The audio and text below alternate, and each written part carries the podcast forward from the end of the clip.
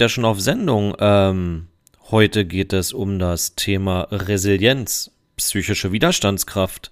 Was ist das denn nun schon wieder? Lass uns darüber reden in einer neuen Folge von Coach Fischer to go.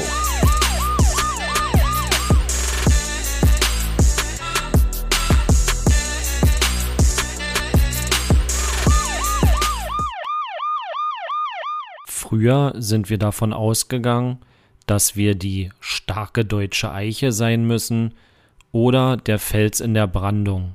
Gehen wir heute mit einem etwas anderen Denkansatz ran und zwar nicht nach der falschen Übersetzung von Darwin ähm, Survival of the Fittest, wo es hieß, der Stärkere überlebt. Nein, das war damals auch gar nicht so von ihm gemeint, sondern es ging darum, wer am anpassungsfähigsten ist, wird überleben.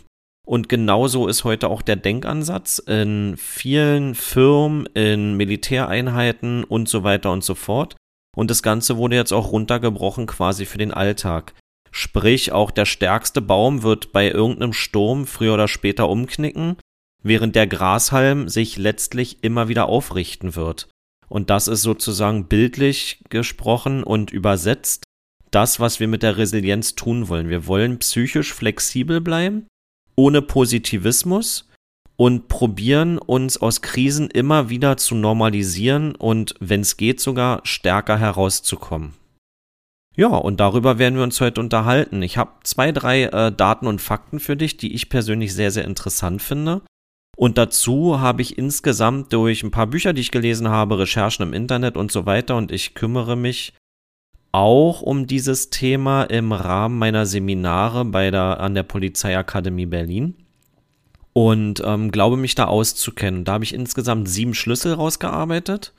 Über die werden wir in dieser und eventuell in der nächsten Folge, mal gucken, wie lange das geht, uns unterhalten. Und ich möchte dir, so wie du es bei mir gewohnt bist, etwas an die Hand geben, was du dir aufschreiben kannst, was du dir merken darfst, um dich sozusagen in deiner Persönlichkeit ein bisschen weiterzuentwickeln, beziehungsweise, auch wenn es nicht messbar ist, dir vielleicht schon zu helfen für bevorstehende Krisen, die früher oder später vielleicht mal kommen werden, dich besser und stärker zu machen. In diesem Sinne, lass uns gleich mal loslegen mit ein paar Zahlen, Daten und Fakten. Ich habe hier ein paar Zahlen aus dem Jahr 2018. Die Zahlen werden heute höchstwahrscheinlich schon wieder ein bisschen höher sein, aber nichtsdestotrotz reden wir hier von deutschlandweit 344.500 Herz-Kreislauf-Erkrankungen, 227.600 Krebserkrankungen, 68.400 Krankheiten des Atmungssystems.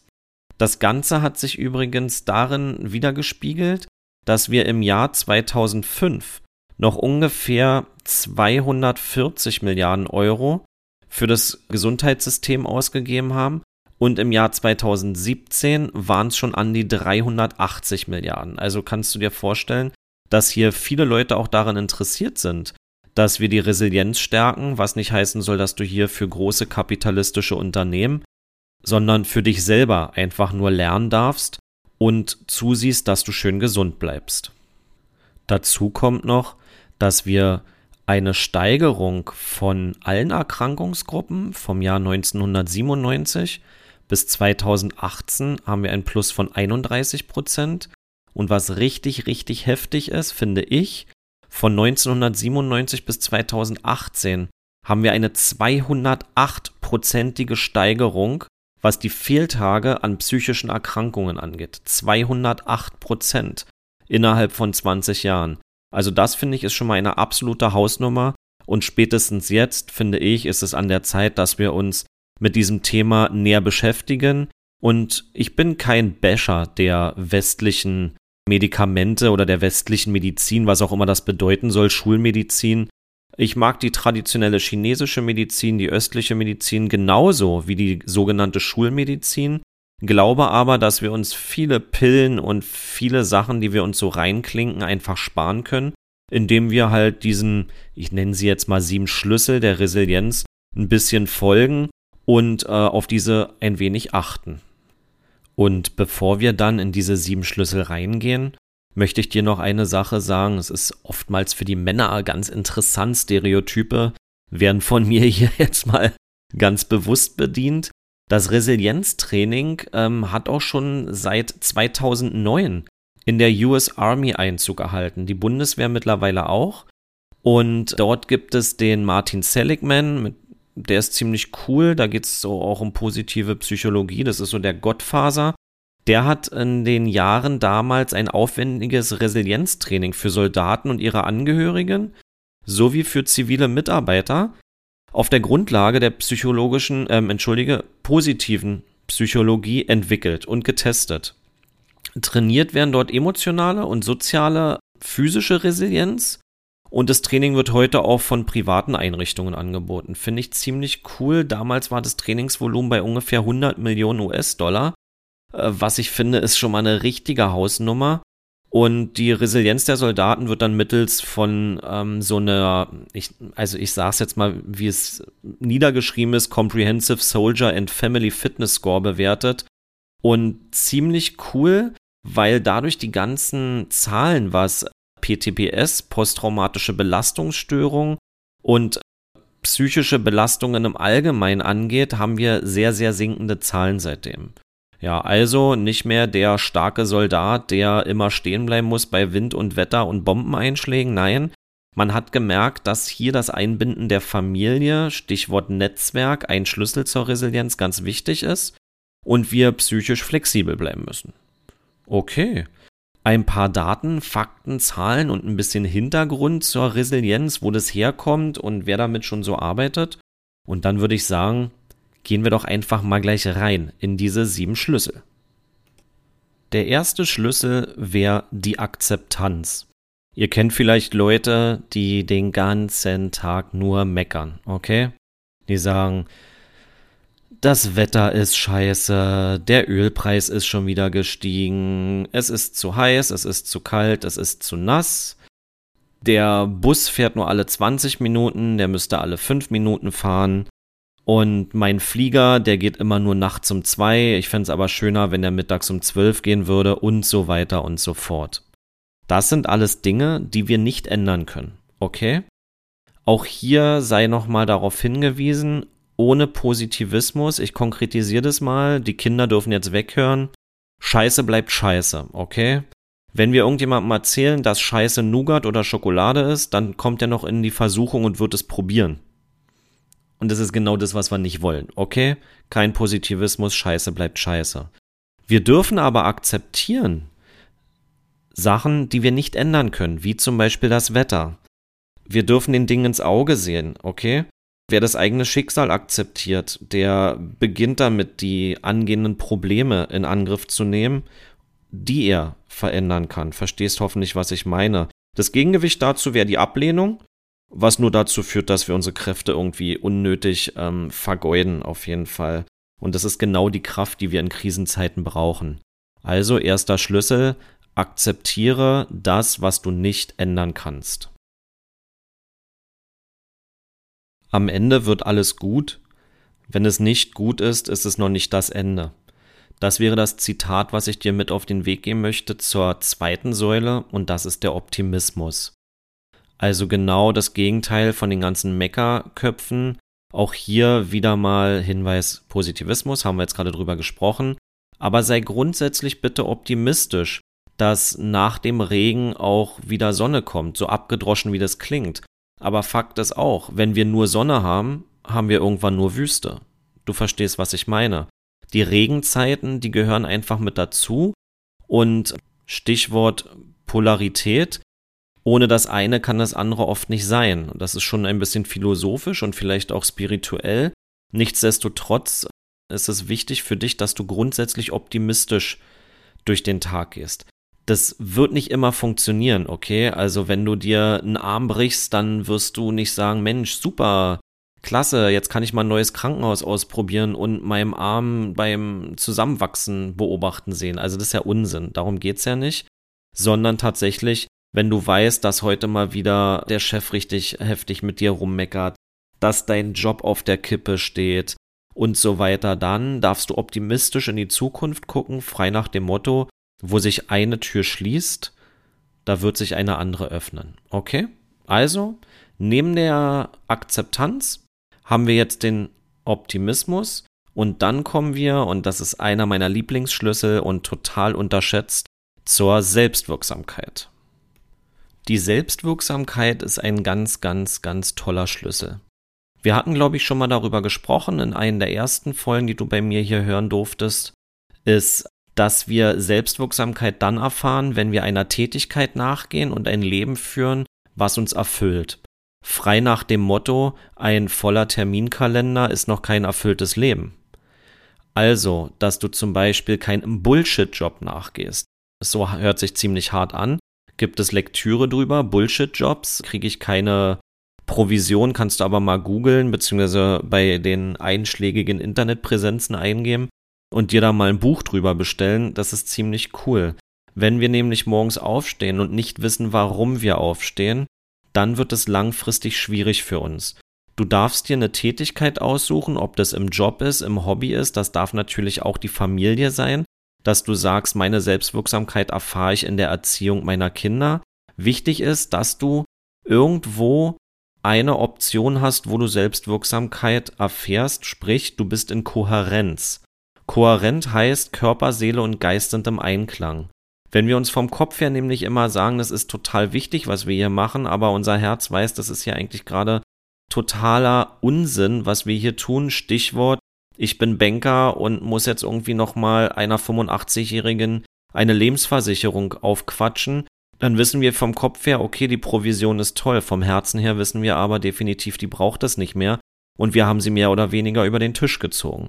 Und das ist dann nicht selbstwirksam und wir sind nicht in Kohärenz. Okay. Bei der Selbstwirksamkeit dürfen wir auch gucken, wie unser intrapersoneller Dialog abläuft okay, wir sprechen ja jeden Tag mit uns selbst. Da werden jetzt viele sagen, naja, ich nicht, hm, doch auch du. Kannst du mal googeln? Also wir haben so ungefähr zwischen 50 und 70.000 Gedanken pro Tag, okay? Die sind so gut wie gar nicht steuerbar. Was wir aber steuern können, ist, welche Art des Denkens wir an den Tag legen. Stichwort Optimismus in Verbindung mit Selbstwirksamkeit. Wenn du zum Beispiel sagst, naja, was gehe ich denn hier schon für einen Job nach? Ich baue einfach nur irgendwelche Spiegel an Autos an, dann ist das ein intrapersoneller Dialog, der sehr destruktiv ist, der sehr, ja, ich sag mal, verneint ist oder sagst, okay, jetzt geht's schon Richtung Bullshit-Job. Aber ohne dass du dir das im Positivismus schönredest, darfst du dir auch sagen, ich baue Autos, ich baue Porsche, ich baue Mercedes und so weiter, ohne Schleichwerbung hier zu machen. Okay, du trägst einen Teil zu etwas Größerem bei. Und wenn du dich mit deinem Unternehmen, mit deiner Organisation identifizierst, dann kannst du hier auch mehr Selbstwirksamkeit erfahren. Okay, ich hoffe, du weißt, was ich meine. Wenn nicht, du weißt ja, wo du mich findest. Werde zum Schluss auch nochmal meine Kanäle erzählen, wo und wie du mich kontaktieren kannst. Und dann würde ich sagen, gehen wir in den nächsten Schlüssel. Und das wäre die Verantwortung. Verantwortung übernehmen, auch ein sehr wichtiger Schlüssel zur Resilienz. Lange mit Schuldgefühlen zu kämpfen oder anderen die Schuld zu geben, das ist auf jeden Fall die falsche Strategie, okay? Das Ziel ist es, realistisch einzuschätzen, hm, welchen Teil man selbst zu der Krise beigetragen hat. Okay, ich finde das im Englischen ziemlich cool. Da heißt es Responsibility, Responsibility, die Fähigkeit, eine Antwort zu geben. Ja, also nicht das Outsourcen der Verantwortlichkeit, weil dann hast du nämlich auch ein großes Problem.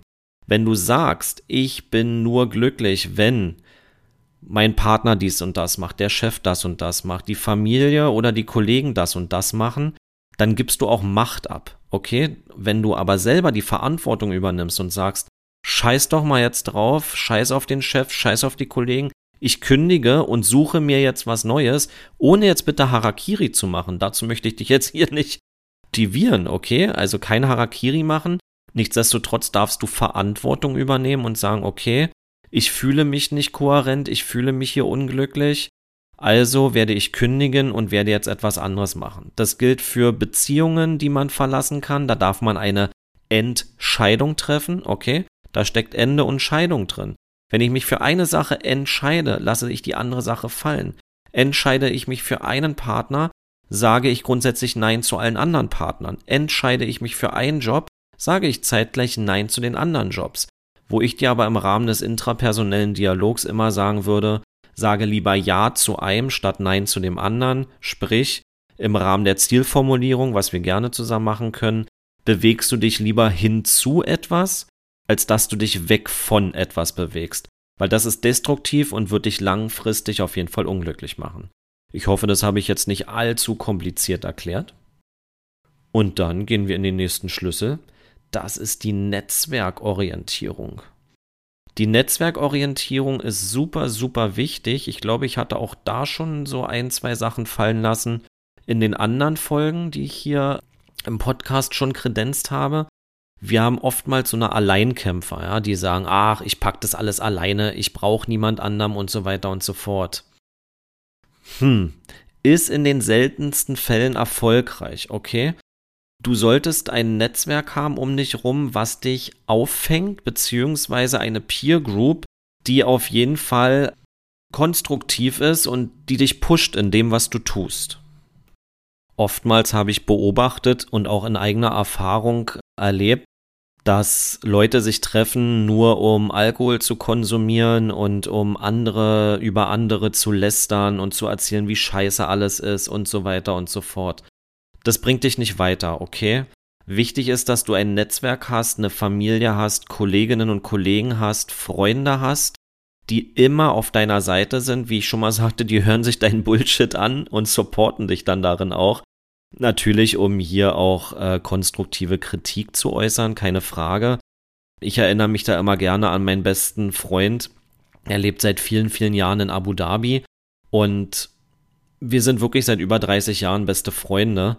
Und wenn ich den anrufe und ihn von meinen neuesten Projekten erzähle, der findet immer noch irgendwas, wo er sagt, Mensch, denk mal an deine Homepage, denk mal an den Podcast, denk mal an Werbung, denk mal daran. Bei dem höre ich nie Ja, aber. Einer der Gründe, warum ich sehr, sehr gerne Zeit mit ihm leider zurzeit fast nur telefonisch verbringe. Aber das würde ich dir im Rahmen der Netzwerkorientierung auch empfehlen, dir wirklich eine Peer Group zu suchen, die für dich da ist und die dich nach vorne pusht. Und was das Netzwerk angeht, dürfen wir übrigens auch outsourcen. Ne? Du musst dich nicht um jeden Scheiß selber kümmern. Ich jetzt äh, Zeit mache hier meinen Podcast, ich schneide alles selber, mache alles selber. Na klar, weil es mir Spaß macht, weil es mein Hobby ist. Tatsächlich, ähm, wenn ich irgendwann mal sehr, sehr busy sein werde, was vermutlich jetzt demnächst wieder sein wird, dann werde ich mir da auch jemanden suchen, dem ich einfach nur die Datei schicke und der das für mich macht. Okay, genauso wie Buchhaltung und all sowas. Da dürfen wir uns, also habe ich gar keine Ahnung von, möchte ich auch nicht haben. Da kümmern sich halt Leute drum. Ja, das ist immer ganz wichtig, weil wenn du ein gutes Netzwerk hast, wo du auch outsourcen kannst, dann hast du mehr Ressource und mehr Energie für die eigentlichen Dinge, für die wichtigen Dinge. Okay. Haben wir die Netzwerkorientierung gemacht? Wenn ich das so sehe, bin ich hier bei 19 Minuten. Weißt du was? Ich mache hier keinen zweiten Teil. Ich hau jetzt einfach mal die letzten beiden Schlüssel auch noch rein. Okay.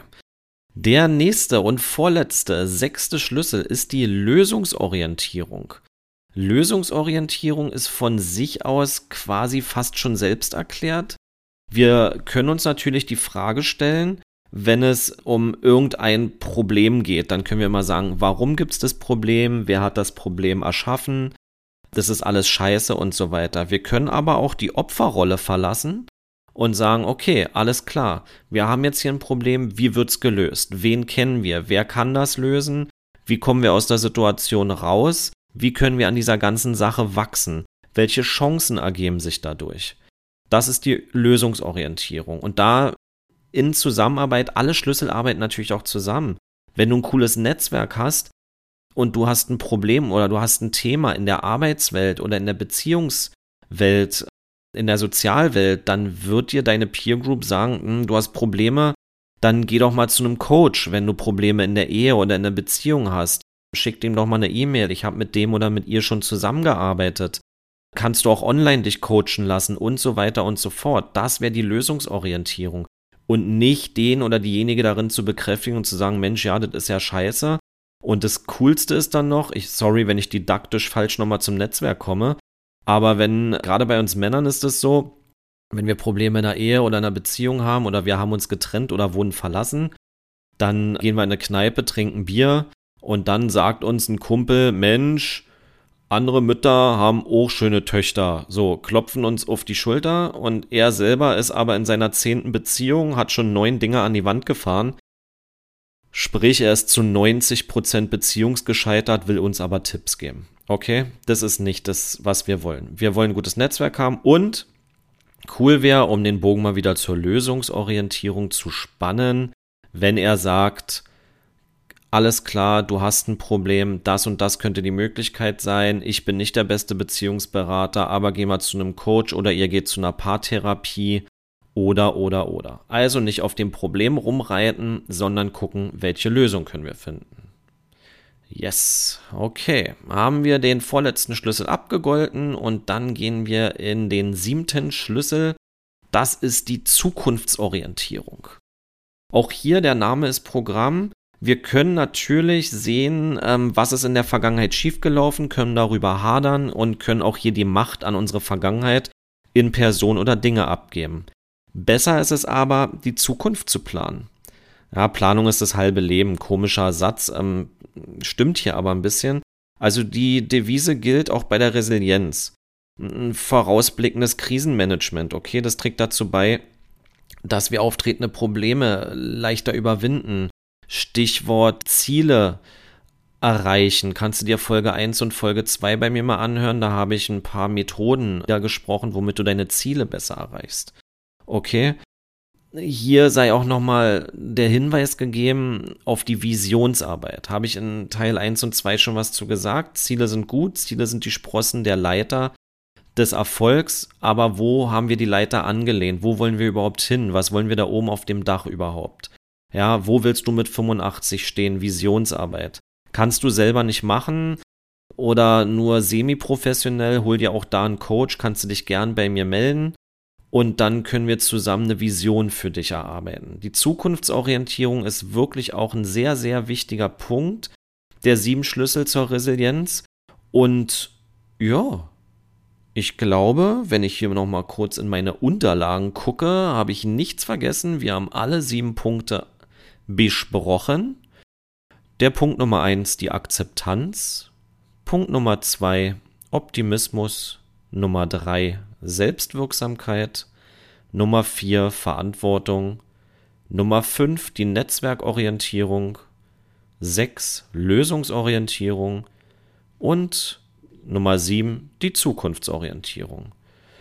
Ja, sind wir mal richtig durchgepeikert. Ähm, das ist normalerweise ein Thema, wo ich ein Tagesseminar zugeben könnte, wo wir sehr, sehr tief einsteigen können mit diversesten extra Lebensqualitätsmodulen, die ich auf Pfanne habe. Wenn ihr mal im Rahmen des Teamcoachings, des Familiencoachings oder auch du im Individualcoaching dazu noch näher eingehen möchtest, dann kontaktiere mich gern unter www.coach-fischer.com. Komm auf meine Instagram-Präsenz Coach Fischer oder Coach Fischer 110. Du findest mich auch bei Clubhouse, bei Facebook und so weiter und so fort. Irgendwie werden wir uns schon finden. Schick mir am besten eine E-Mail, da antworte ich immer am schnellsten drauf oder eine WhatsApp. Und in diesem Sinne, meine Lieben, haben wir heute mal über Resilienz ein wenig gesprochen. Und zum Schluss würde ich mich freuen, wenn du mir eine positive Bewertung dalässt. Und dann wünsche ich dir einen ganz tollen Tag, eine ganz tolle Nacht, wann auch immer du das hier hörst. Bleib stark und resilient. Bis dahin, dein Coach Fischer.